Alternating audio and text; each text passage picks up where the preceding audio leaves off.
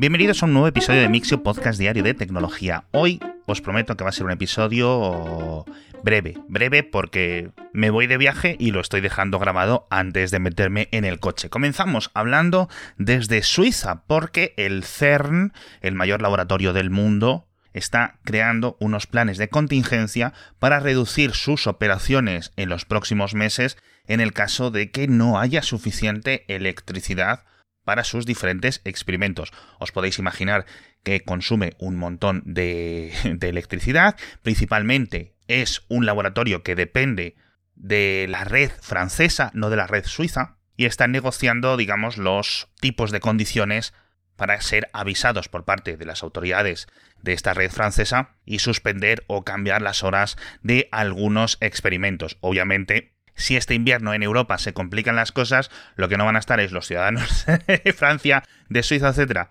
pagando una electricidad para que estemos colisionando protones que pueden esperar unos meses, sinceramente. Pero bueno, me he puesto a mirar estadísticas y curiosamente el CERN, más o menos, según su propia página web, consume unos 1.300 megavatios hora de energía al año con picos de potencia de 200 megavatios. Curiosamente, en invierno suelen reducir su consumo a unos picos de 80 megavatios porque eh, los experimentos del gran colisionador no se hacen a partir de diciembre, es decir, enero, febrero, etcétera. Normalmente están haciendo diferentes actualizaciones, diferentes otro tipo de trabajos. Se están usando colisionadores más pequeños, otro tipo de laboratorios de menor consumo, así que, digamos, pues, eh, no chupa tanto. Pero bueno, nos vamos a Japón porque se jubila Masayasu Ito, jefe de ingeniería de Sony. Tiene 60-61 años, muy veterano, entró en Sony en 1986. En el año 99, en el año 2000, se pasó a la división de videojuegos de PlayStation. Una vez que ya había arrancado la primera videoconsola, empezó a trabajando en los periféricos de PlayStation 1 y de PlayStation 2 y ha acabado liderando el desarrollo, el proyecto de ingeniería que se convirtieron en la PlayStation 3, en la PlayStation 4, en la PlayStation 4 Pro, en la 5 y también la PSP y las gafas o los cascos de realidad virtual, los PlayStation VR. Así que un gran veterano, una persona que ha hecho o que ha liderado el, el hardware que millones y millones de personas tienen en sus casas. Vamos a hablar ahora de uno de los grandes rivales de Sony, vamos a hablar de Microsoft, pero no de sus videoconsolas, sino de sus contratos con grandes empresas. Y es que han dicho que a partir de octubre no van a aceptar en Microsoft que los servidores, sus servicios de cloud, sus servicios de nube, de infraestructura, etcétera, el Office eh, y todo esto, ya no se van a poder pagar con cheques. ¿Qué dices tú? Jolín, estamos en 2022, pero bueno, hay algunos lugares de Norteamérica donde los cheques de papel siguen siendo algo pues del día a día para muchos negocios. Y dice Microsoft que no, que ya no más, por favor, que se cansan de ir al banco a canjearlos todas las mañanas. Me ha parecido muy curioso, sinceramente, porque me acuerdo hace dos o tres años en este podcast comentamos que Microsoft dejaba de aceptar pagos en Bitcoin porque no le veía mucho futuro y ha dejado de aceptar antes el Bitcoin que los cheques. Es que de verdad que hay veces que está el mundo al revés.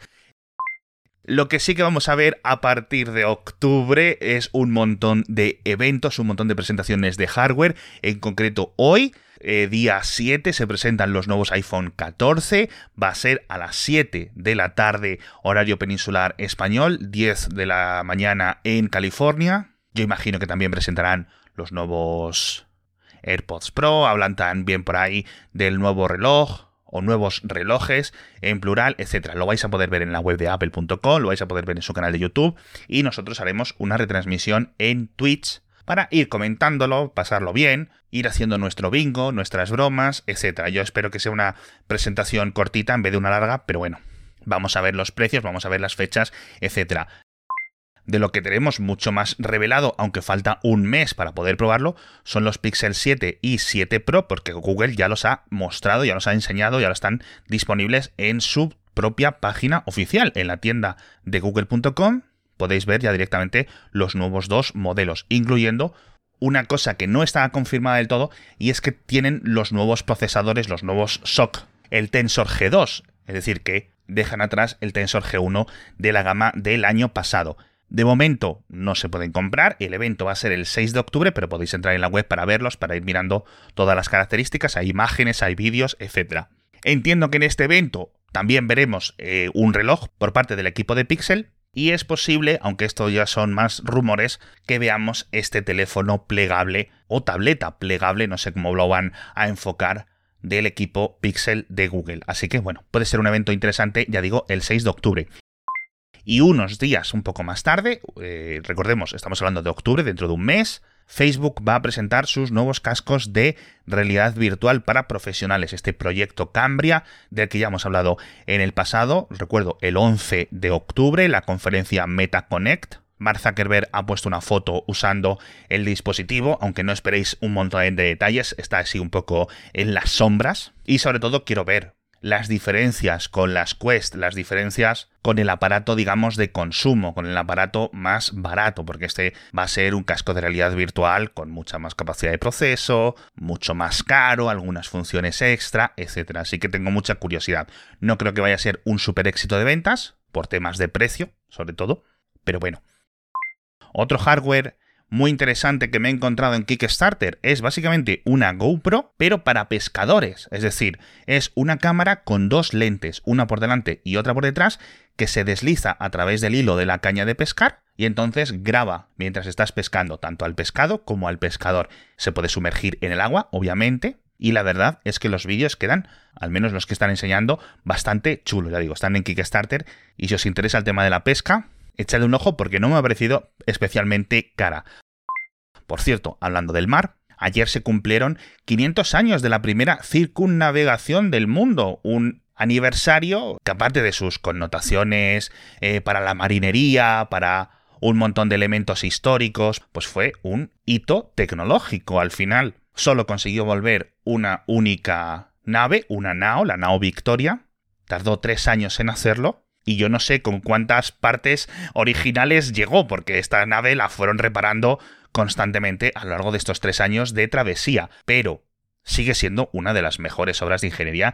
Este tipo de barcos para la época estaban súper avanzados, eran unos portentos, de hecho son increíblemente pequeños, eran tan solo 28 metros de eslora. Hay muchas réplicas por todo el mundo, creo que hay por lo menos tres o cuatro, tanto en España como en América, etc. Así que si algún día podéis ir a ver una, id a verla, porque os vais a sorprender de lo pequeño que es, de verdad, y de cómo la gente podía meterse a cruzar el mundo literalmente en, en esos cascarones de madera.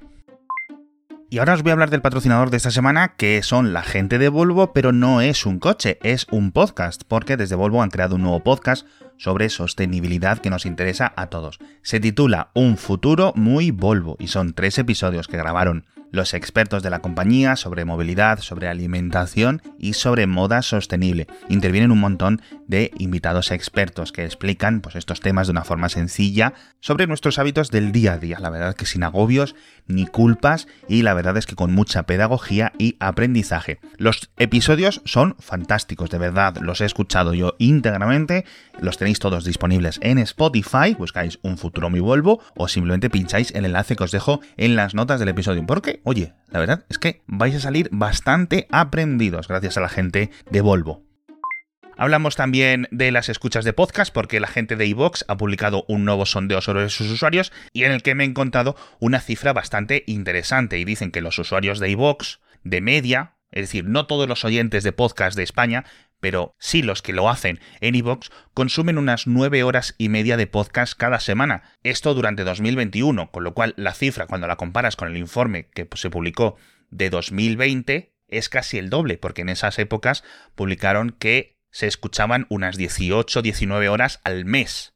Entiendo yo que esto es la vuelta a la normalidad después del coronavirus, un montón más de gente volviendo a poder ir al gimnasio en 2021, saliendo mucho más de casa, conduciendo mucho más, teniendo viajes más largos al trabajo, etcétera, que al final siguen siendo de los principales impulsores de la escucha de podcast. No sé vosotros si también después del coronavirus y después de, de los confinamientos habéis escuchado muchos más podcasts que antes, pero ciertamente creo que es algo bastante común.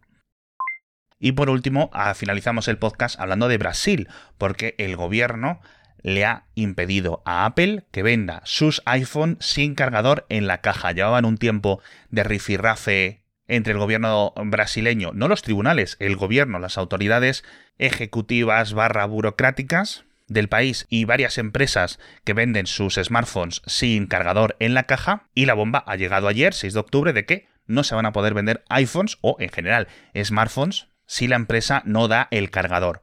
Con lo cual, por ejemplo, hace unos días Samsung dio su brazo a torcer y empezó a regalar un cargador con cada compra de sus nuevos teléfonos. Así que entiendo que Apple hará lo mismo, porque si no, en Brasil solo van a poder vender pues, el, el, iPhone 7, el 8, el XR, el XS y teléfonos de 2019. Porque creo que fue en esa época, más o menos, ¿no? Cuando dejaron de incluir cargadores con los teléfonos. Así que, bueno, en fin, que un día muy interesante el que se nos plantea hoy. Vamos a ver qué tal la presentación de los dispositivos nuevos de Apple, que lo comentaré ligeramente de pasada mañana. Para no dedicarle 200.000 horas a esta compañía, ya sabéis que tenemos un podcast específico sobre Apple con Matías Zavia, mi compañero, en los que nos dedicamos a comentar todo lo que hace esta empresa todas las semanitas. El podcast se llama Cupertino.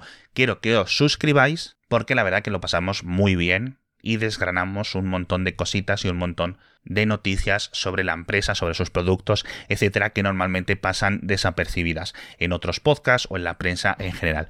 Muchísimas gracias a todos por estar conmigo un día más y nos vemos mañana con más noticias de tecnología.